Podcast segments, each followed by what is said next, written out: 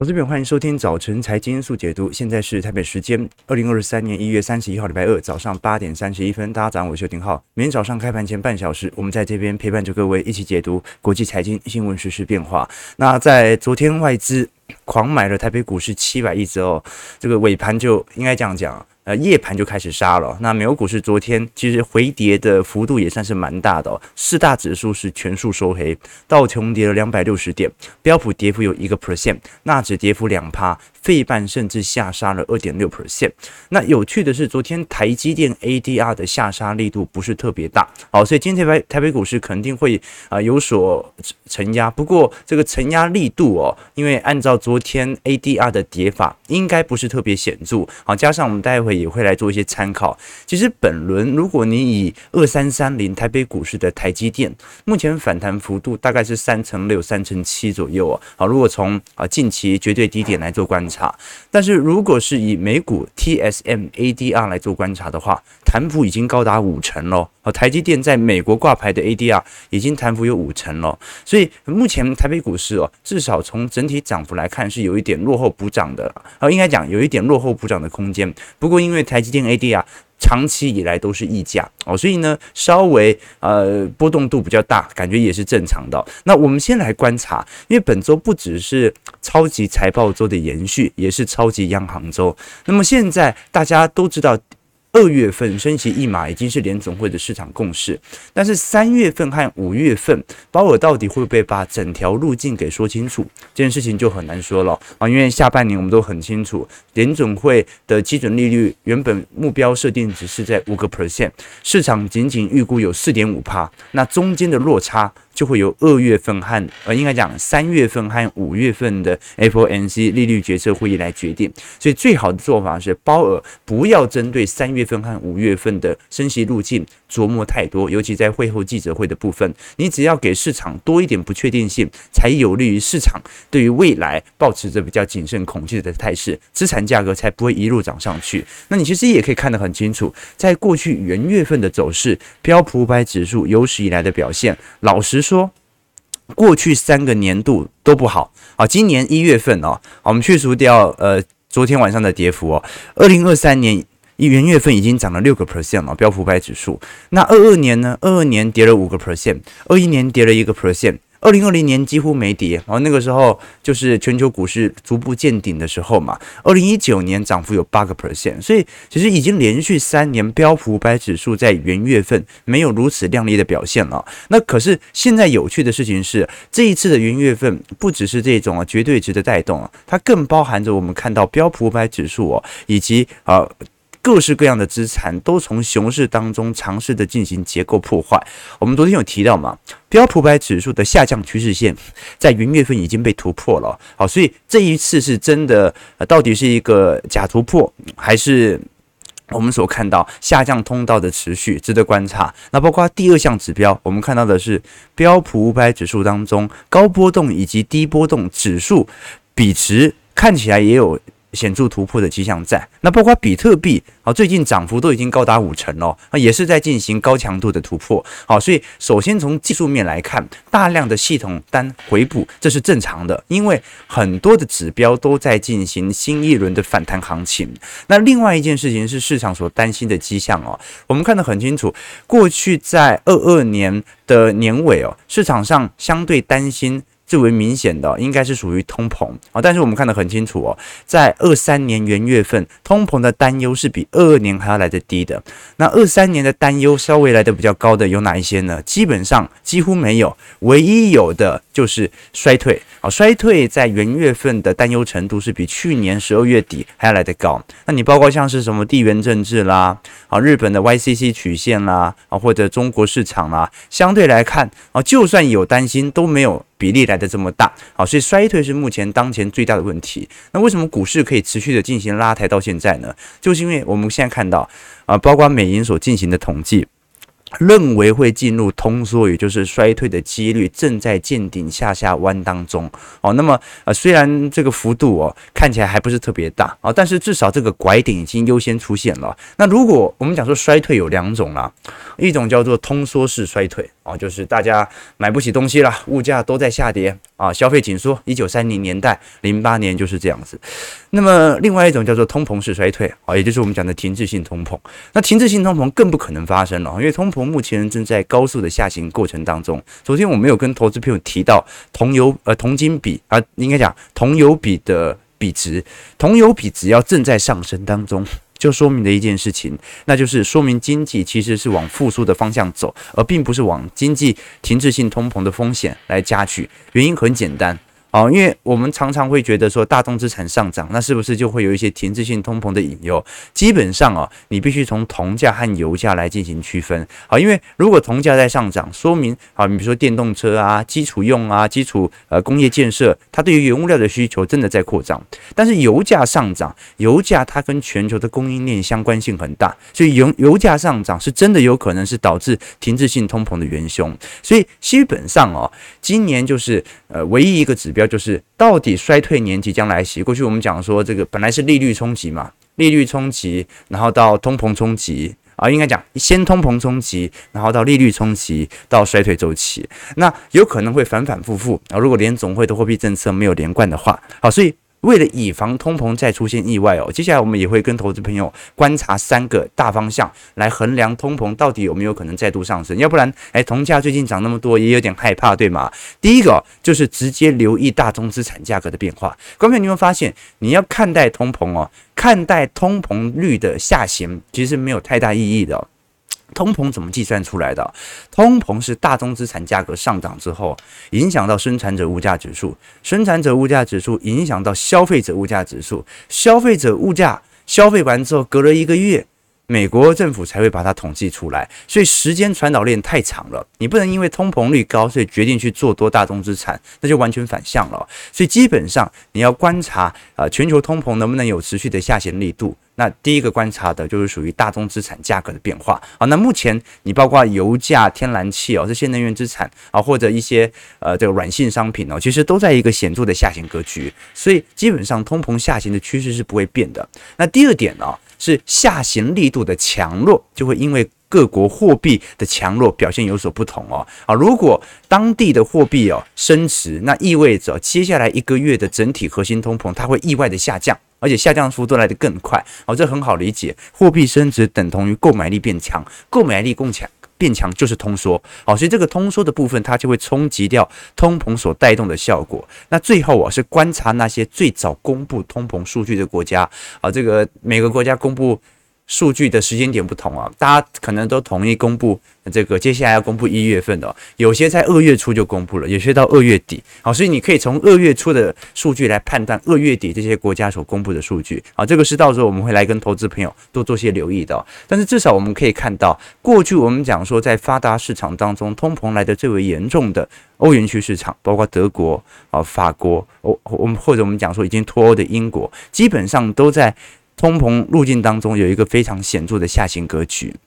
那如果我们以过去一个月的呃涨跌幅来做观察，其实大多数的呃软性商品或者贵金属价格或者大宗资产都在下跌当中啦。当然啦，有部分的大宗资产表现十分优越哦。比如说我们看到过去一个月以来表现哦，木材价格涨幅有两成九哦，那纳指一百涨幅有十个 percent，铜价涨幅有十点三，欧洲 Stock 指数有十点二 percent。啊，德国 DAX 指数有八点四，罗素两千涨幅有八个 percent，日经指数有六个 percent，黄金啊最近表现蛮强劲的，哦，有六点三 percent。我们有在会员资产部位当中有跟投资朋友多做一些留意。那你像标普五百涨幅有五点五 percent，糖价涨了四点九趴。好，那其他的像是澳元呐，啊，像是三十年期公债，像是棉花，涨幅都大概在三趴到四趴。那跌幅来的最重的几个，其实这个就是大豆油了，或者我们讲酱油，那小麦价。格跌幅有四个 percent，好，那其他的你像是芥花油，啊，芥花油就是过去我们看到乌克兰这段时间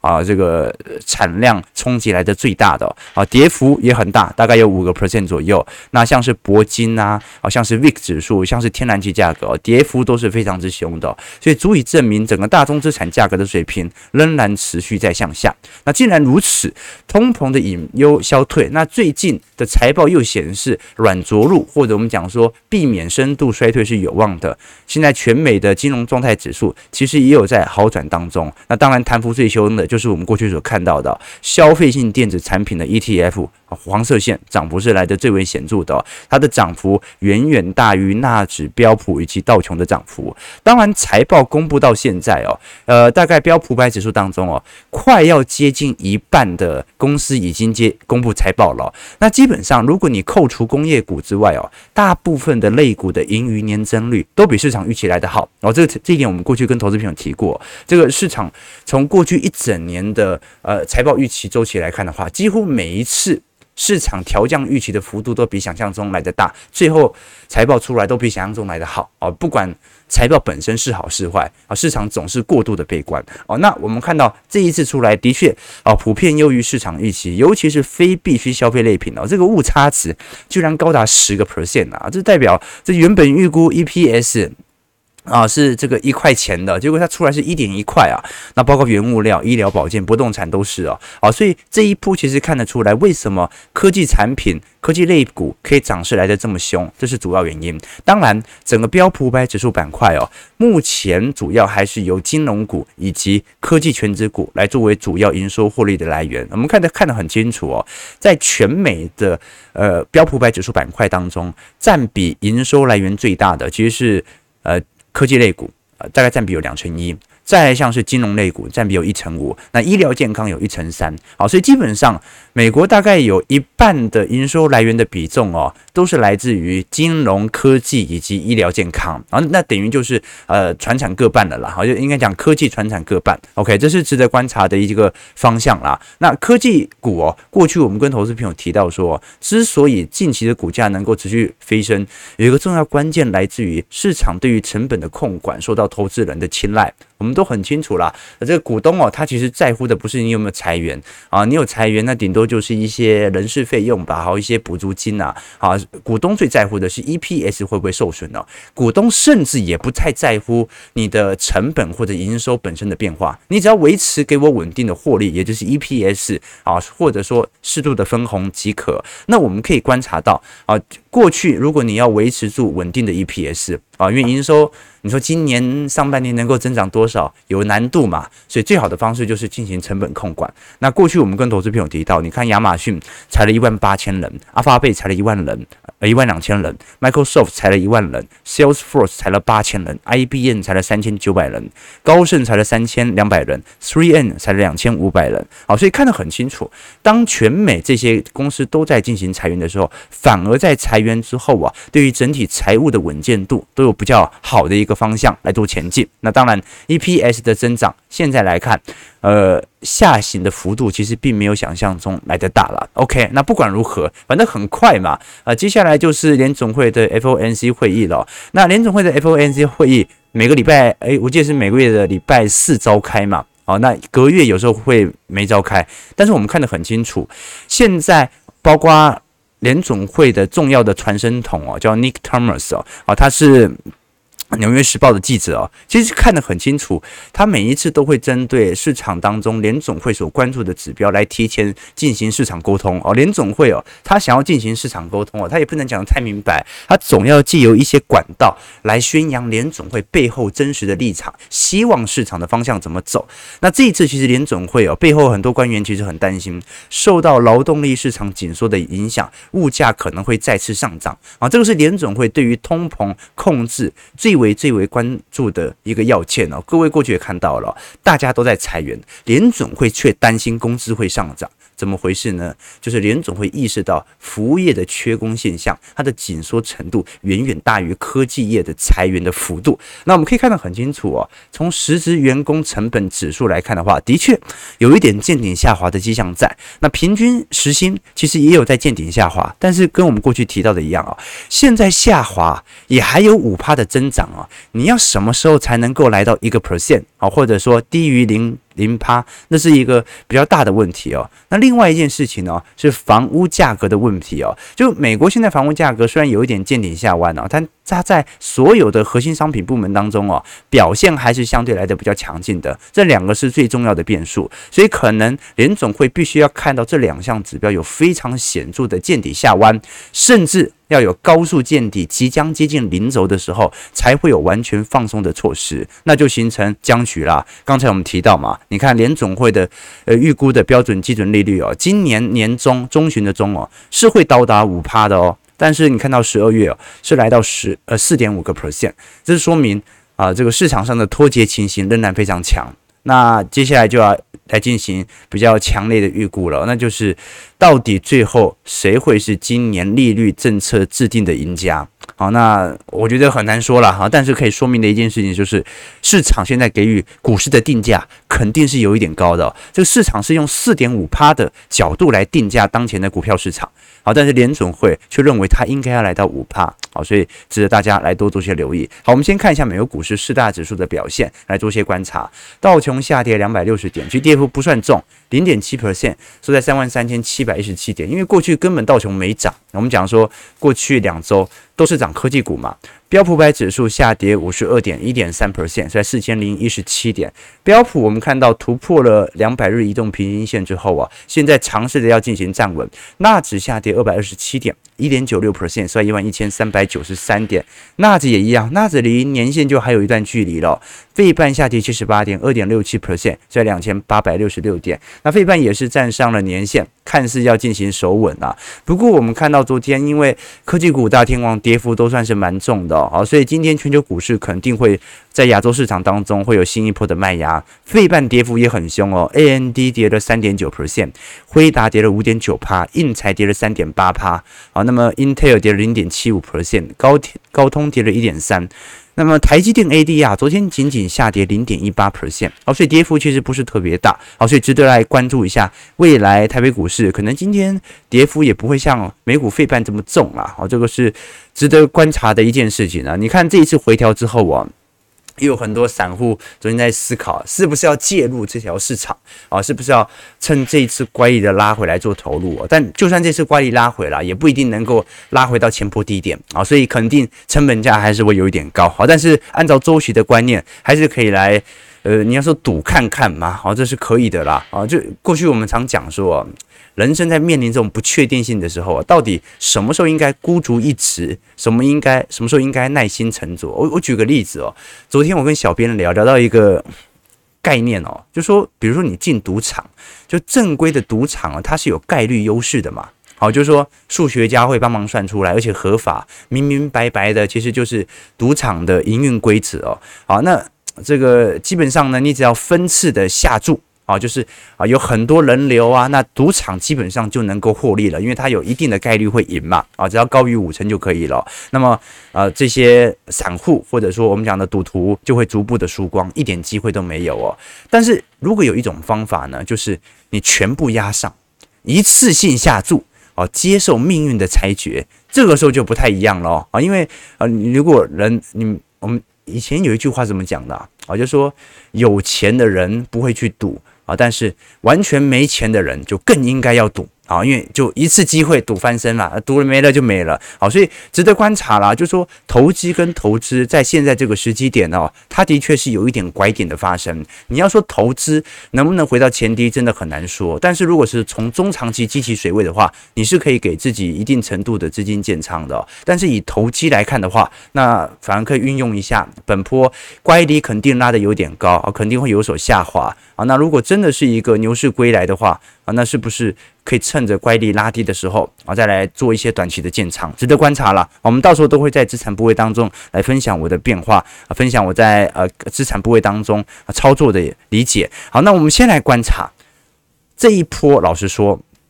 科技股的涨势虽然很凶，但是大多数的科技股哦，它是属于这种轮涨的动态啦。就是说，过去跌升的有上涨啊，但是呢，过去有一些跌升的也没有上涨，所以本轮的科技股涨势哦，算是蛮乱的。中小型股算是蛮活泼的。我们以 ARKK 为例哦，ARKK 就算近期的涨势哦，有做一个比较显著的拉抬，但是我们把它拿来跟啊，比如说过去。瑞驰啊，或者一些传产型概念股啊，从二零一七年以来的走势哦，ARKK 到现在仍然是远输于其他，不管是标普百指数或者其他指数的表现。那过去我们看到的也是哦，包括我们从苹果、微软、Google、Facebook，从它整体市值的增长速度哦，或者员工数来进行比较，你会发现哦，成长最快的，它往往是裁员来的最为严重的。你看苹果礼拜四财报要公布了嘛，到现在也没释放真的要裁员的讯息，它就是进行一些人力的调节而已哦。所以慢牛股、缓牛股成长最慢的，反而。它在裁员现象不是特别的显著，那反而是成长最快的，你像是脸书啊，或者过去几年 Google、Microsoft 的招募员工来的速度最快的，哦，现在裁的就来的最凶。好，那值得观察的是特斯拉，因为特斯拉在近期的反弹力度很强哦。盘幅一度高达三成以上，但昨天重挫了六点三二 percent。哦，我们观察很清楚哦，特斯拉是从去年十二月份开始就有一些量增实质上涨了。当时股价在崩跌，可是接盘意愿却持续的在增加当中。那现在。昨天第一根的跌幅六点三八开始出现，是代表特斯拉的过去的反弹行情正式结束了吗？值得来观察啊！过去我们在封关期间哦，特斯拉在第四季的生产是四十四万辆，但交货量是四十点五万辆啊，就说明供给和需求是有逐步脱钩的情况。包括二二年它也没有达到百分之五十的交车量，只能说最近的股价由于十二月份杀得太凶，所以我们看到特斯拉最近。股价相对于不管是通用汽车还是福特还是纳指一百，弹幅都是非常明显的哦。其实那一波的跌幅哦，跟马斯克效应也有关啊。那个时候马斯克一直不断针对 Twitter 来针对一些谈话，导致大家觉得他无心经营原本的特斯拉，最后导致特斯拉散户的集体性卖压。哎，不过最近哎，感觉马斯克好像有一点收敛哈，啊，就比较少针对呃特斯拉以外的。话题来进行谈话，那我们也看得很清楚，特斯拉如果把它跟其他的呃传统型汽车类股的涨幅来进行比较，福特在封关期间涨了四点七趴。通用涨了三点七趴，丰田涨了一点七个 percent，但特斯拉涨幅却有三十五个 percent 哦。所以我个人认为啦，虽然陆系品牌目前增长的速度是非常快的哦，但是特斯拉到目前为止还是有蛮明显的这种散户或者特殊用户的喜爱。我们可以观察到，在整个二二年特斯拉的 EPS 大概在四点零七块左右啊，二三年预估会比今年来得更好，来到四点四六块。那虽然营收成长率哦。呃，从去年的五十一趴下滑到二十五趴，但至少它还是一个持续增长的产业，所以股价始终它具有拉抬的空间在。那我们过去也跟投资朋友提到嘛，在整个特斯拉的全球市占率当中哦，全球电动车市占率哦，目前比亚迪已经正式的超越了特斯拉了。好，那你说哈？这个比亚迪现在有这么厉害吗？比亚迪它的销售的量是超越特斯拉的，但是比亚迪的毛利率远远低于特斯拉啊，所以观众可以理解啊，就是呃，你会投资一家企业啊，不只是因为它是全球最大的，呃，很有可能是因为它是全球最赚的电动车，对吧？好，所以我们如果以美国电动车市占率来看的话，特斯拉是拥有七成的市占啊，这是非常大的市占，但是以全球来看，仅仅只有一成三，比亚迪已经高达一成八了。那在中国的市占当中，哦，特斯拉甚至已经来到第三位了，远远落后于比亚迪。比亚迪在中国的市占率现在高达有三成一，上上汽广呃广汽安安大概有一一乘一左右，呃，应该讲上汽有一乘一，广汽安安有五个 percent，特斯拉仅仅只有八趴。好，所以目前。特斯拉唯一具有高度领先的，只剩下在美国市场，包括在欧洲市场哦，都已经被其他品牌给超越。欧洲市场当中表现来的最为亮丽的电动车是福斯，再来是斯特兰提斯、B N W 和宾士哦，特斯拉甚至排到第六名哦，所以值得来观察哦，就是特斯拉在全球都有呃慢慢式微的迹象在，但是在美国的用户，他还是有一个忠实的哦这些。用户存在了啊，其实现在的消费模式跟以前已经不太一样了。这以前呢，呃，我我也我昨天也跟小编聊到，因为最近不是那个 GPT 很红嘛，人工智能啊，然后我们想说以后的整个呃全球消费的场景为何啊？就大家有没有想过一个问题哦，就是为什么现在卖服装的电商的网站呢，啊，他们没有开发一个功能，就是人工智慧可以让客户看到自己穿上某件衣服的样子。还有想为什么？对啊，为什么？就诶，不是可以让消费者更好的判断他适不适合这件衣服吗？后来小编说，这个卖衣服的，卖的是那个 vision，卖的是那个想象空间哦啊，让你看到你穿上模特穿上衣服的样子啊，不一定能够让你觉得 好看，懂我意思吗？就你看这个刘德华。啊，穿西装跟你自己看西穿西装那个感觉不一样嘛，啊，所以未必喜欢这个现实啊，所以说想象会逼出消费哦，啊，你要让市场上对于一个产品有一个想象空间，有迭代空间，有一个他欣赏的执行长，才会有一个更多的产品互动啊，这个是值得观察的。好，那最后我们把焦点拉回到台北股市层面，台股昨天外资一买就买了七百亿哦，台北股市大涨了七百点，那我们可以观察到，哎，不好意思，五百六十点。买了七百亿，大涨了五百六十点，收涨在一万五千四百九十三点。那这一次外资的买超记录哦，应该算是史上单日的次高记录哦。啊，上一次是二零零五年啊，这个买超有一千两百五十二亿。那主要是飞利浦这个资本额转让的问题哦。那其实我们可以观察到，目前来看，国际资金流入到各国的比例。其实很明显，现在在台北股市的占比哦，相对于过去韩北韩国股市的卖压，已经有非常显著的上升趋势哦。过去我们看到二二年，因为韩股早在二一年就遭受外资承压了。二二年由于我们看到台湾 PMI 的持续走皮哦，受到的国际系统单的卖压是几乎在亚洲新兴市场之最哦，这个跌幅甚至比陆股还要来得重。好，但是近期的反弹则是特别显著的。那如果平心而论，我们观察到整个台币的趋向啊，因为在呃近期内，我们也看到台币已经完全升破到呃年线以下了。这一次来到三十点零三块哦，这一波升值啊，不好意思，三对三十点零三块，升值力度来得这么强烈，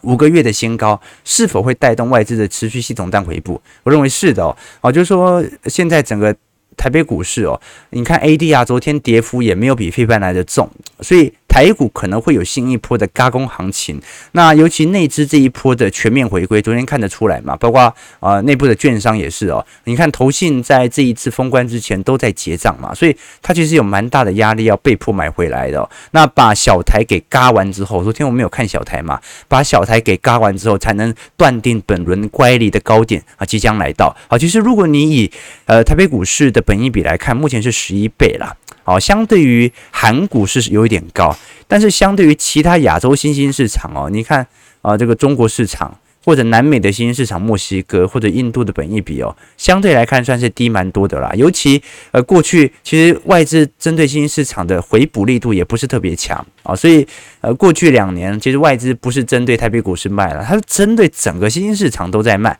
那过去我们也提过了，过去每年都会有适度的周期。这张图表示每个年度当下资产表现最为亮丽的表现。你看到在二零二二年表现最为亮丽的是大宗资产，二一年二一年也是大宗资产。在二零二零年表现最为亮丽的是黄金，一九年是标普五百指数，一八年是现金呐，啊一七年是新兴市场。那今年小摩呃，应该美银也认为，二零二三年表现最为亮丽的很有可能就是新兴市场。原因是因为新兴市场在过去两年根本就没有。这些发达市场的外资根本就没有买过，所以首先基期偏低，再来，如果今年真的是复苏期，那么股价有没有可能在上半年提前反映下半年的复苏呢？这是值得观察的。那针对台北股市连结度最高的资产。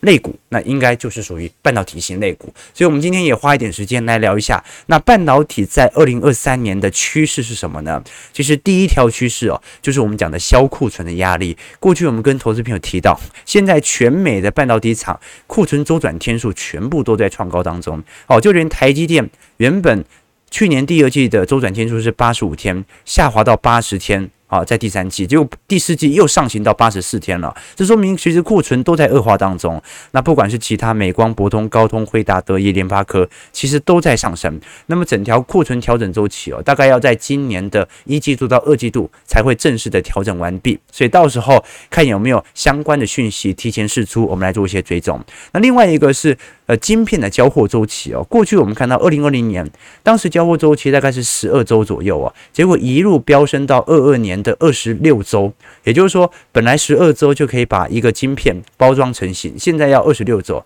但最近也有一点拐头下弯的迹象在。好，所以第一个最为直观的，你说什么美中的竞争啊，啊，什么半导体上设备的禁令啊，那都是次要的。那最重要的是属于半导体销库存的情况，因为如果库存消化不掉。呃，那库存其实都是有这些迭代周期的。你今年卖不掉的 iPhone 十四，明年 iPhone 十应该讲，今年 iPhone 十五推出之后啊，你 iPhone 十四。叠加的速度会来得更快。好，那第二点呢是属于缺工的问题。你说，诶，美国不是科技业都在裁员吗？其实主要裁的还是属于呃 IT 部门，IC 部门的裁员现象仍然不是特别显著啊。尤其目前 Arizona 啊，真的是台积电找不到员工了啊。你要美国东西岸的大学生跑到亚利桑那州来工作，实在是有一点难度啊。那你只能找本地人，找本地人都是找那种。领时薪的那种啊，part time 工嘛啊，那你重要的这些研发人员还是必须由台湾来供应。那加上过去我们跟投资朋友提到说，因为研发替代役哦，啊，即将在未来几年逐步取消，二零二四年嘛，所以研发替代役哦，每年有呃大概有一两万人的这种廉价劳动力直接的稀缺，也会影响到台湾整体这些工程师的供给配额哦。那趋势呃，刚才我们讲到第一个趋势是销库存的情况。第二个趋势是属于我们看到的呃劳动力市场的情况啊，第三个趋势哦是属于先进制成营收的改变。我们过去跟投资朋友提到说嘛，因为台积电已经连续两到三个季度高效能运算的营收占比已经超越超越智慧型手机的三十八 percent 了。高效能现在是四十二，智慧型现在是三十八。这说明过去我们常讲说苹果一家定台积电生死的情况正在消失当中。好，过去我们讲到苹果大概占整体台积电的总营收大概有两成左右哦。那过去其他的你像是辉达、AMD、高通啦，啊这些啊绘图晶片或者高阶运算。感觉占比不是特别大，但是其实把这几家厂商加总起来，已经大过苹果的智慧型手机的市占了。好，所以这是值得观察的一项指标。那未来台积电的产能利用率哦，也会在今年一到二季度有一个见底上弯的迹呃见底上弯的迹象在。那么就看股价它有没有可能就是现在在提前反应了。但值得观察就是过去我们提到嘛，你看 TSM 哦，涨幅快要五成了，但是二三三零台积电啊。最近涨幅才三成九哦，其实中间的呃溢价幅度涨幅落差算是蛮大的啦哦，所以其实台北股市哦始终它都还是可以采取一个在台积电上有一个正向乐观的态势，不过。刚才提到嘛，这乖离很快就拉高，所以迟早迟早会有一波新的下杀之后啊，才会回到一个明显的上行格局哦。最近你看憋了好几天的乖离直接拉高，肯定会有一些压力的。那我们可以观察到，目前外资不同调哦，虽然对于台积电的目标价不太一样，但是其实目标价的差距都在减少当中。你看野村本次目标价是在七百块，摩根大通六百五十块，里昂五百八。高盛五百七十七，汇丰五百六，啊，麦格里七百四十六，瑞银六百九，摩根士丹利七百，大和六百三，瑞信五百八，花旗五百五，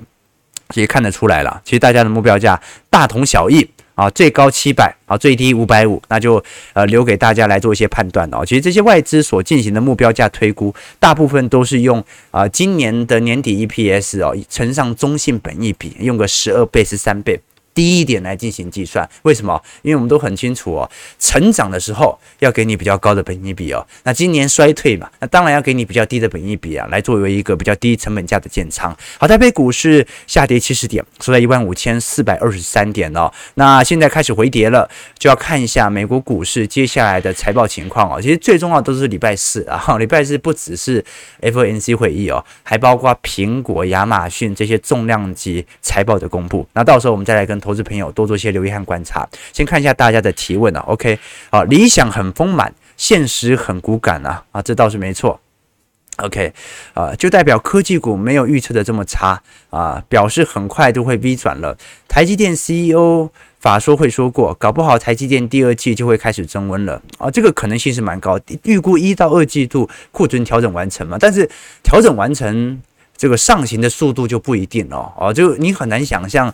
呃，iPhone 十四爱卖爱卖的比十十三好，对吧？那你也很难想象今年的 iPhone 十五会比去年 iPhone 十四卖的好吧？这不只是市场饱和的问题哦，这个景气的疲惫其实也是我们所看到的。OK，这个 OK，果然到货了，果然到货了啊！对，呃，十五号嘛，二月十五号嘛，对对对，立凯说十五号播客下的十三 F 就会公布了。应该不会做那么短吧？不会第三季买，结果第四季就卖了吧？应该不会啦。OK，好，那如果他买，诶，那它的成本价就慢慢垫高，因为第四季开始飞涨了嘛。好了，九点零六分，我们今天也是稍微梳理一下整个国际股市的概况哦。那呃，未来几天我们把整个财报面以及呃 FOMC 市场的预估面来做一些整合，顺便聊一下。今天本来要聊一下港股的观众朋友，